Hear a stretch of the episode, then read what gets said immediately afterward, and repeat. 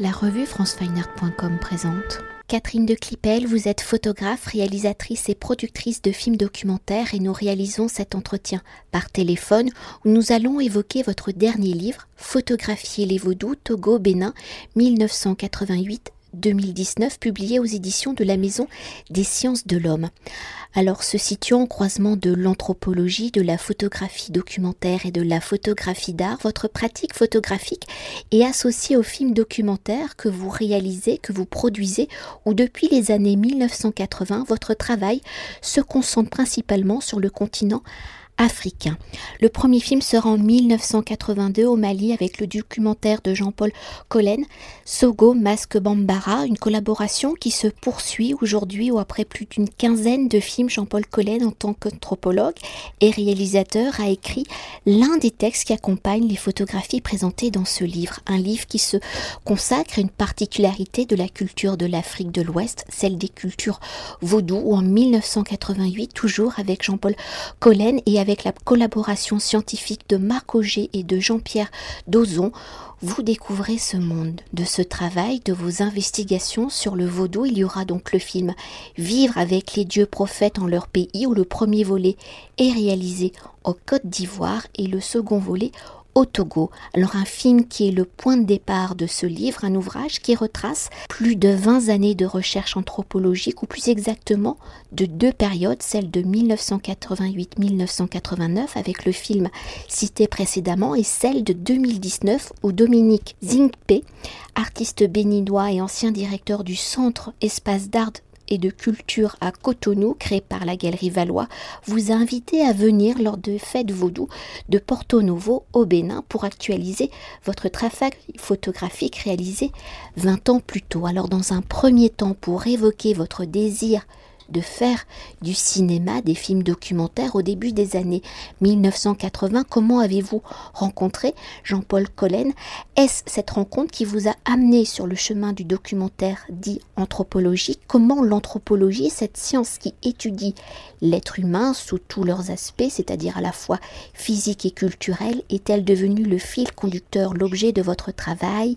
Et comment l'Afrique, l'Afrique de l'Ouest plus particulièrement, est-elle devenue l'un de vos territoires d'exploration de vos études La réponse est relativement simple parce que Jean-Paul Collen, à l'époque, il était, anthropologue, mais il travaillait à la RTBF, la télévision francophone belge. Et donc, il, euh, il faisait entre autres le journal. Et donc, c'est en tant qu'anthropologue, il était euh, bien sûr très intéressé à pouvoir travailler sur, sur des terrains qu'il connaissait, entre autres le sien, qui était au Mali. Euh, et puis, euh, et puis, moi, je m'intéressais aussi à vouloir faire des films documentaires, et donc, ensemble, nous avons imaginé que ça, devait pouvoir se faire si, si on, s'y attelait suffisamment bien, si on avait suffisamment d'intérêt. Et donc, nous avons en fait réussi à, comme, comme Jean-Paul travaillait à la RTB belge et donc euh, a intéressé euh, des producteurs au sein de la télévision et nous avons eu la chance de pouvoir commencer à faire ces premiers films, donc celui euh, que vous mentionnez déjà, donc Sogo, Masque Bambara. et donc on a commencé comme ça. Et puis par la suite, nous avons rencontré Marc Auger, qui est aussi anthropologue, qui était à l'école, président de l'école des hautes études en sciences sociales, et qui lui aussi voulait faire euh, du cinéma documentaire.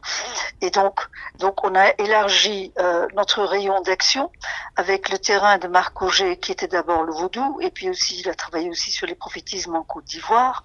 Et puis euh, nous avons aussi pu intéresser Thierry Garel, qui travaillait au documentaire de, de Arte et ensemble, nous tous ensemble, on a commencé à faire des séries euh, de films et que nous avons conduit 15 années plus tard. Parce qu'avant de poursuivre et de découvrir euh, ce livre, on peut peut-être dire que dans ces années 80, c'est le tout début d'un véritable entre guillemets cinéma documentaire, non?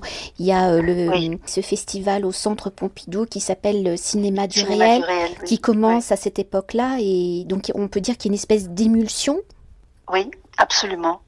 Donc il y a aussi Jean Rouche hein, qui a aussi commencé le festival euh, le bilan, d'abord ça s'appelait le bilan du cinéma ethnographique, et bah, aujourd'hui ça s'appelle le festival du cinéma ethnographique, et puis ces deux sortes de festivals ont essaimé en, très très nombreux autres festivals, et ça a donné le, cinéma documentaire aujourd'hui qui est formidable, hein, qui est fabuleux, en fait les films qu'on fait aujourd'hui, aussi bien dans le monde francophone qu'anglophone, en fait dans le monde entier en fait les Russes. le, c'est formidable euh, ce qu'on fait aujourd'hui en, en, documentaire.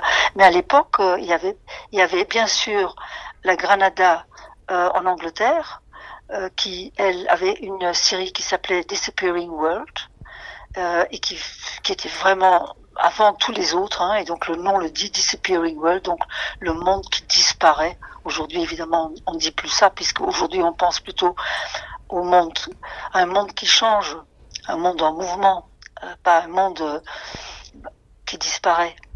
À l'époque, il y avait une sorte de, de notion aussi concernant les, populations et leurs coutumes et les rituels qui disparaissaient pour devenir des modernes, ce qui, ce qui a effectivement eu lieu, mais ça n'enlève pas l'intérêt à l'anthropologie et à l'ethnographie, puisque les gens, euh, partout où ils sont, ils, ils, se pensent différemment. Et donc, ils, ils, ils vivent selon, selon bien sûr, euh, des modes anciens et puis des modes nouveaux qui, font des, rituels et des, sociétés nouvelles, bien entendu, mais qui ne se ressemblent pas les unes aux autres. Toujours avant de poursuivre, si précédemment j'ai défini euh, l'anthropologie pour évoquer peut-être le médium photographique qui par définition, par le cadre, le point de vue, choisit le résultat d'une sélection d'un regard singulier, enfin c'est le cas aussi pour euh, le cinéma, le film, alors comment ici la photographie est-elle devenue l'outil de vos recherches anthropologiques? Dans, le, dans ce cas de l'anthropologie, la photographie peut-elle être objectif? Et là peut-être on peut faire référence au texte qu'a écrit Françoise Cheval pour ce livre. Ni, le film, ni, ni, la photo n'est jamais totalement objective, puisque c'est toujours, toujours des choix qu'on fait. D'ailleurs, même, même vous, dans votre interview, vous faites des choix dans ce que vous me posez, donc ce sont des, ce sont des éléments de, de pensée, mais c'est pas, euh, les, ré, les réels échappent quand même. On, ne peut jamais donner qu'un point de vue d'abord de, au départ de, ce qu'on est, hein, de la culture dont on vient, euh, qui n'est pas, qui pas, c'est pas anodin. Euh, au départ, notre position même. Puis par la suite, euh, la photo, moi je m'étais positionnée surtout dans dans l'idée que je voulais que la photo leur, le, comme le film d'ailleurs, c'était c'était la même chose pour les deux, que ça leur parlait que c'était vraiment que pour eux que c'était vraiment le, leur portrait comme ils le disaient eux-mêmes. Donc que c'était que c'était que c'était bien bien cela qui, qui, que c'est bien cela qu'ils essayaient de communiquer. Et souvent, d'ailleurs, ils nous ont dit que on les avait bien dessinés. C'est que au moins eux s'entendaient dans ce, que nous on racontait d'eux. Et c'était en, plus, c'était quand même en général, c'était leur dire hein, dans, dans le film. C'est pas nous qui parlions pour eux, c'est eux qui parlaient. Et la photo elle-même, donc faisant partie de ce même récit, si vous voulez, c'était la même option. C'est une option où, où les gens se montrent, où, nous parlent de, de, ce qui est important pour eux, et nous on capte. Et puis on essaie d'amener ça le mieux possible, hein, donc de façon la façon la plus compréhensible possible. Et donc dans les photos, moi je voulais avant tout qu'ils se reconnaissent et que c'était pas quelque chose qui était fait pour l'extérieur, c'était au départ fait pour eux. Et je crois que c'était c'était bien ressenti ça aussi bien en Amérique latine, euh, dans des cultes chamaniques que, partout où j'ai été, parce qu'on ramenait toujours les photos et les films, hein, on, on, retournait chez les gens et on ramenait. Et donc ils se reconnaissaient bien. Et ça devenait un peu un peu aussi euh, dans certains cas, euh, surtout là où en Amérique latine, les gens, euh, chez, les Indiens, donc les gens étaient plus, se sentaient le plus en perdition, donc pas en évolution, mais en perdition. Ça devenait un peu comme euh, un témoin de ce qui, de qui ils étaient. Donc ils, ils, appréciaient beaucoup. Et peut-être euh, dans le processus de réalisation de, de ces photographies qui sont toujours dans un, enfin j'ai l'impression, dans un accompagnement d'un film documentaire, quelle est peut-être la place justement de, ces photographies par rapport aux films documentaires réalisés Généralement, les photos sont, ce qui précède un film documentaire, en général, c'est un, travail de terrain. Donc, un travail de terrain avec quelqu'un déjà, un anthropologue qui est déjà sur ce terrain-là, donc c'est son terrain. Et les, photographies euh, sont faites au moment particulièrement où on ne tourne pas encore. Donc, c'est le, le, travail de repérage, ce qui va devenir par la suite un documentaire. Mais, mais donc, c'est pas tellement au moment du, du filmage. Un petit peu, mais pas, mais pas trop. C'est plus au moment du repérage qu'il y avait les photos. Donc on peut dire que dans, la, dans cette dimension anthropologique, je veux dire, et dans ces réalisations de films documentaires, ces photographies sont pas du tout comme ce qu'on entend habituellement dans le cinéma, des, euh, des photographies de plateau. Non, non, du tout. Non, non, parce que d'abord, il y a pas, il y a bien une scène, il y a bien une scène, hein, parce que tout, tout, tout, tout, rituel est une, est, en même temps une, une, scène sacrée, quoi. C'est une théâtralisation, bien entendu. Donc, on, mais c'est quand même pas un plateau, puisque c'est c'est pas c'est une scène de théâtre, hein, mais euh, mais ce n'est quand même pas comme comme le théâtre tel que nous on le connaît euh, dans une salle prévue, etc. avec une avec une pièce qui est déjà écrite. On pourrait plus peut-être assimiler ça à ce qu'on appelle aujourd'hui dans l'art contemporain une performance oui, ce sont des performances, bien sûr, à chaque fois ce sont des performances, mais qui évidemment euh, aussi, euh, comme ce sont des rituels qui se répètent avec, avec, avec, euh, selon un calendrier en général lunaire, hein, et donc où apparaissent toujours les mêmes personnages. Vous avez les, les, les, devins, ou les chamans, ou les, euh, enfin ceux qui vont diriger les cultes, c'est-à-dire donc les chefs des cultes, et puis vous avez tout le, tous les personnages qui tournent autour de cela et qui ont tous leur importance, comme par exemple dans le, là où il y a les, possessions, il y a les, il y a les possédés qui sont là aussi, il y a les différents assistants qui sont là aussi, et qui donc à, à chaque fois ça, ça se répète, euh, mais mais mais c'est différent euh, à chaque fois c'est pas comme, comme écrit, quoi. Donc ça, ça, ça dure davantage. Ça peut être plus court ou plus long dans le temps aussi. Et peut-être pour continuer, pour évoquer votre regard photographique dans cette dimension anthropologique, alors que les films réalisés sont en couleur, vos photographies, elles, elles sont en noir et blanc. Alors quand on lit le texte de Jean-Paul Collen, la description des costumes semble très colorée, richement décorée, ou par votre choix donc du noir et blanc, vos photographies ne révèlent pas cet aspect des costumes. Alors pour évoquer une autre dimension de ce choix esthétique en utilisant le noir et blanc, le récit photographique qui se déroule ici dans le livre hein, sur une temporalité de 20 ans, donc de 1988 à 2019, et ainsi une sorte d'uniformisation. Alors quelles ont été vos réflexions pour choisir ce noir et blanc en 1988 Était-ce un choix pratique pour pouvoir peut-être développer vous-même vos pellicules sur place en Afrique et en 2019 donc à, votre retour, est-ce pour prolonger, actualiser votre première approche justement de 1988 mais en 1988, c'est un travail qui a duré plus longtemps parce qu'en fait, on a fait, on a fait plusieurs films. Euh, on connaît plus euh, les, les dieux objets, mais en fait, y a, on a fait euh, trois, quatre films, même cinq, je crois, là-bas. Et donc, on est retourné euh, sur, une période plus longue, hein, sur 5-6 ans. Euh, on, retournait relativement, ben, peut-être chaque année. Et euh, quant aux photos en noir et blanc, à l'époque, les différentes euh, cérémonies ou les différentes choses auxquelles nous, nous assistions n'étaient pas très colorées. C'était c'était Bon, bien sûr, il y avait un peu de vert pour le pour la pour les arbres, la verdure, etc. Mais c'était pas c'était pas une, euh, quelque chose qui est qui en soi demande demande de la couleur, même si la couleur est toujours une information en plus. Mais là, il y, avait pas c'était pas du tout euh, nécessaire. En plus, euh, moi j'aime bien le, noir et blanc parce que je le contrôle davantage surtout, je peux le travailler moi-même aussi, hein, donc surtout aujourd'hui avec Photoshop. Et quand vous, faites des, des, des photographies dans lesquelles il y a des sortes de, dramaturgie qui s'expriment, on, voit ça beaucoup, beaucoup mieux, on voit beaucoup mieux les détails en noir et blanc qu'en couleur. On est diverti par la couleur, en fait.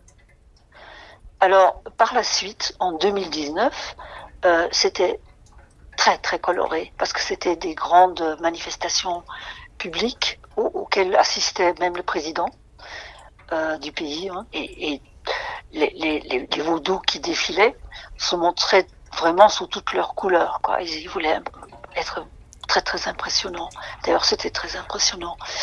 Et là, la, couleur, évidemment, euh, elle, était, euh, elle était vraiment importante. Et j'ai tout photographié en couleur.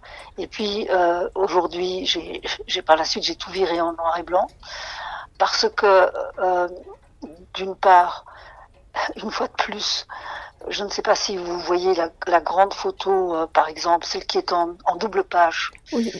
qui, est, qui est comme un tableau. Oui. Hein, comme un tableau du, je sais pas, 17e, 18e, qui représente toutes les classes sociales et ce qu'ils font. Et en même temps, il y a tout le monde photographie. Donc, c'est qui montre que c'est réellement aujourd'hui, puisque tout le monde prend, fait des photos avec leur portable, et puis a tous les photographes, les gens de la presse, les télévisions, tout le monde est là, quoi, et tout le monde se photographie les uns les autres, hein, l'événement. Et, donc, pour mieux voir tout ça, une fois de plus, c'était plus facile à, à faire le, noir et blanc, alors que au, au départ, j'avais pensé garder tout ça en couleur. Donc, ça, c'est la raison pour, pourquoi c'est en noir et blanc. Et c'est aussi parce que euh, quand on fait un livre, c'est difficile de faire noir et blanc et couleur. On aurait pu le faire, mais, mais c'est beaucoup plus compliqué hein, à, à, réussir les deux sur le même support, etc. C'est difficile. Oui, d'ailleurs, quand on ouais. découvre le livre et qu'on tourne les pages, le livre ne suit pas euh, le fil chronologique des prises de vue. En fait, 1988 non, non, tout, et 2019 non, sont complètement Absolument. mélangés. Mm. Tout est mélangé parce qu'en fait, les cultes, les cultes eux-mêmes en soi n'ont pas vraiment changé. Hein. Ils sont, ils sont restés ce qu'ils étaient. Mais il y a des cultes qui, qui étaient avant à l'arrière-plan et qui sont devenus à l'avant-plan. Parce que ce sont des cultes qui, euh, qui promettent euh, le, le, bonheur et la richesse de façon explicite, mais qui sont toujours épaulés par les cultes anciens. Donc ils sont, ce qu'on voit, c'est, c'est les cultes euh, qui se met en valeur et qui se montre et qui se montre du côté, un, peu riche, hein, donc avec euh, avec des, des couleurs euh, euh, très riches, avec des tissus magnifiques, avec enfin avec avec beau, beaucoup d'éléments de, richesse. Mais derrière, ces cultes sont toujours épaulés par les par les anciens cultes donc par, par, par tous les, les, cultes, les cultes fondamentaux. C'est-à-dire, euh, le, le, vaudou, ce sont des panthéons comme le grec, le latin, comme le, scandinave aussi. Hein. Donc, ce sont des panthéons avec euh, les dieux de la terre, les dieux du ciel et les dieux de l'eau, comme, comme, comme ce qu'on qu connaît, auxquels on continue à sacrifier en même temps, mais, mais, euh, pas dans le même lieu. Et justement, peut-être pour euh, rentrer un peu plus au cœur du vaudou et de leurs pratiques, pour pouvoir les filmer, les photographier, Là, on revient un peu au, processus initial. Hein. Comment avez-vous procédé pour avoir leur confiance, pour qu'ils se laissent, donc, entre guillemets, capturer, enfin que leur image soit capturée, et dans quel cas, dans quelles circonstances pouvez-vous les photographier, assister aux cérémonies, aux rituels? Parce que je crois que, enfin, en tous les cas, en 1988, tout n'était pas forcément photographiable. Non, ils ne, ils ne le sont toujours pas. Euh, ils sont toujours pas photographiables. Donc ça passe par, une, par des personnes de connaissances qui sont souvent liées au culte même, mais pas nécessairement. Ça peut être, ça peut être aujourd'hui des anthropologues locaux. Sinon, avant, c'était par des informateurs. C'était aussi par le fait que les anthropologues qui travaillaient là, c'était leur terrain. Et donc, on pouvait euh, faire la demande et qui pouvait évidemment se concrétiser par un, par un accord, mais par la suite, à chaque fois qu'on filmait ou qu'on photographiait, on faisait de la divination et on demandait aux divinités, aux puissances, s'ils étaient d'accord que cela se fasse. Et donc, euh, à chaque fois, on faisait appel à la divination. Donc, c'est pas du tout automatique. Donc, en fait, le fait de les de qu'ils se laissent photographier, vous, enfin, vous rentrez vous-même dans un rituel, en fait. On peut dire ça comme ça? Ils se laissent pas photographier, ils donnent leur accord, puisqu'on les, on les, on les interroge par divination, à savoir si oui ou non ils sont d'accord. Et sans leur accord, on peut rien faire. Et vous avez déjà eu des refus? Oui. Parfois, certaines divinités ne veulent pas se faire euh, filmer ni photographier. Par exemple, le dieu du tonnerre, Hefieso, Xiangu en Yoruba, ne veut pas qu'on le photographie. Donc, on n'a jamais pu photographier ni ses cérémonies, ni, ni, ni sa, représentation. Vous voyez, donc c'est pas. Ça reste très mystérieux. Enfin. Ah ben, oui, enfin mystérieux, ça l'est certainement, mais mais pour eux, c'est pas mystérieux. Hein. C'est, ça suit des, un ordre bien, bien précis. Ceux qui s'occupent des cultes obéissent euh, aux injonctions.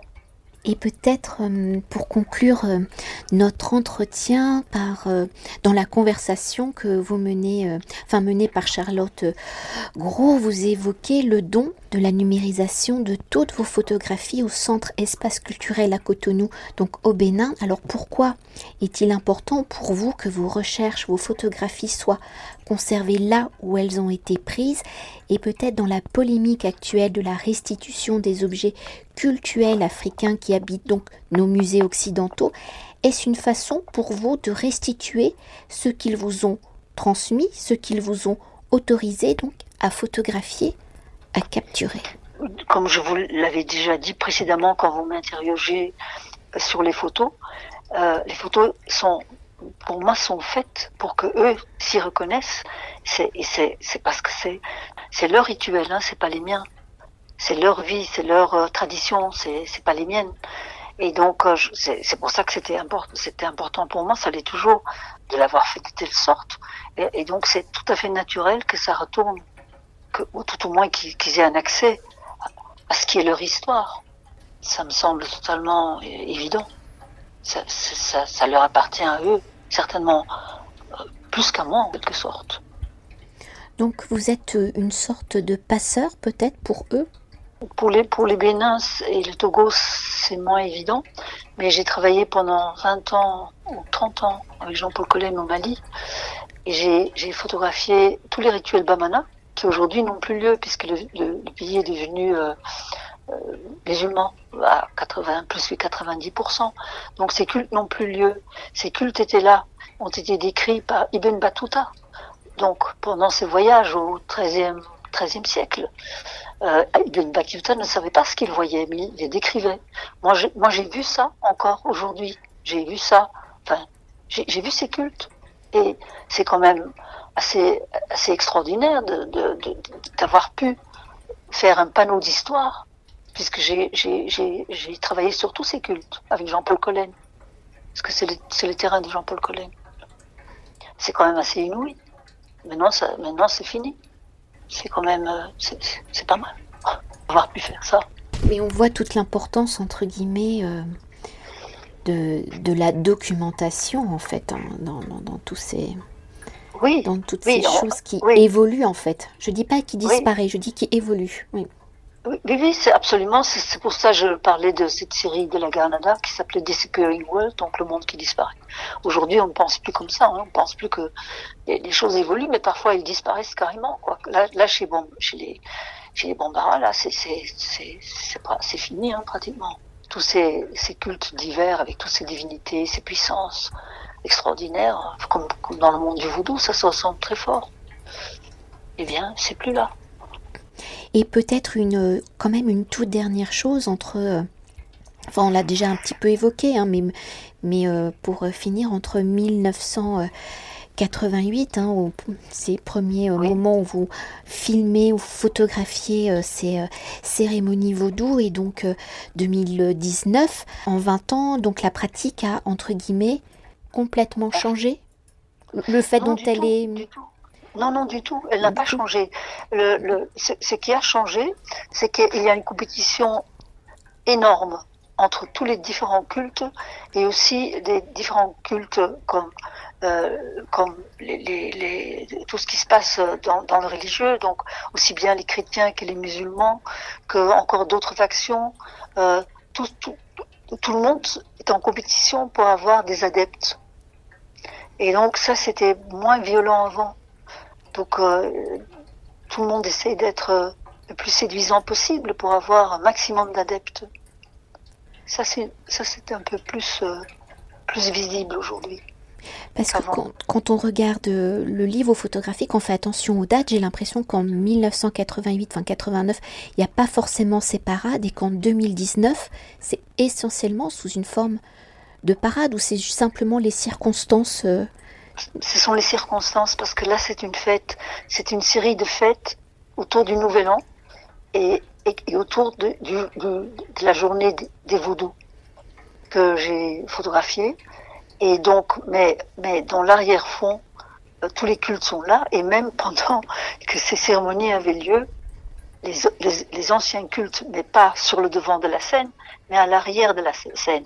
Donc, dans la forêt sacrée, ces cultes avaient lieu en même temps.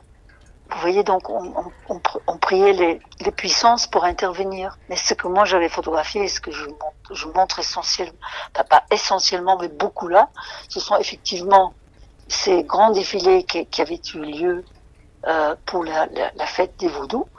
Et il y a quand même quelques photos qui parlent d'autre chose. Hein, où il y a des, où il y a des, il y avait des, des sacrifices à des divinités, etc. aussi. Et aussi des, des, des, des puissances, des divinités vaudou hein, dans, dans leur sanctuaire, etc. Et on a un petit peu là, mais, mais, mais très peu. J'ai surtout utilisé les anciens. En fait, pour faire ce genre de travail, il faut re, retourner souvent et là, c'est le travail de, que j'ai fait sur un mois. Donc, sur un mois, on ne peut pas faire tellement de choses. Il faut, faut toujours approfondir. Là, j'ai pas eu le temps d'approfondir. J'ai fait un petit peu, mais pas trop. Je me suis surtout consacrée à ces, ces, grands événements qui avaient lieu un peu dans tous les pays.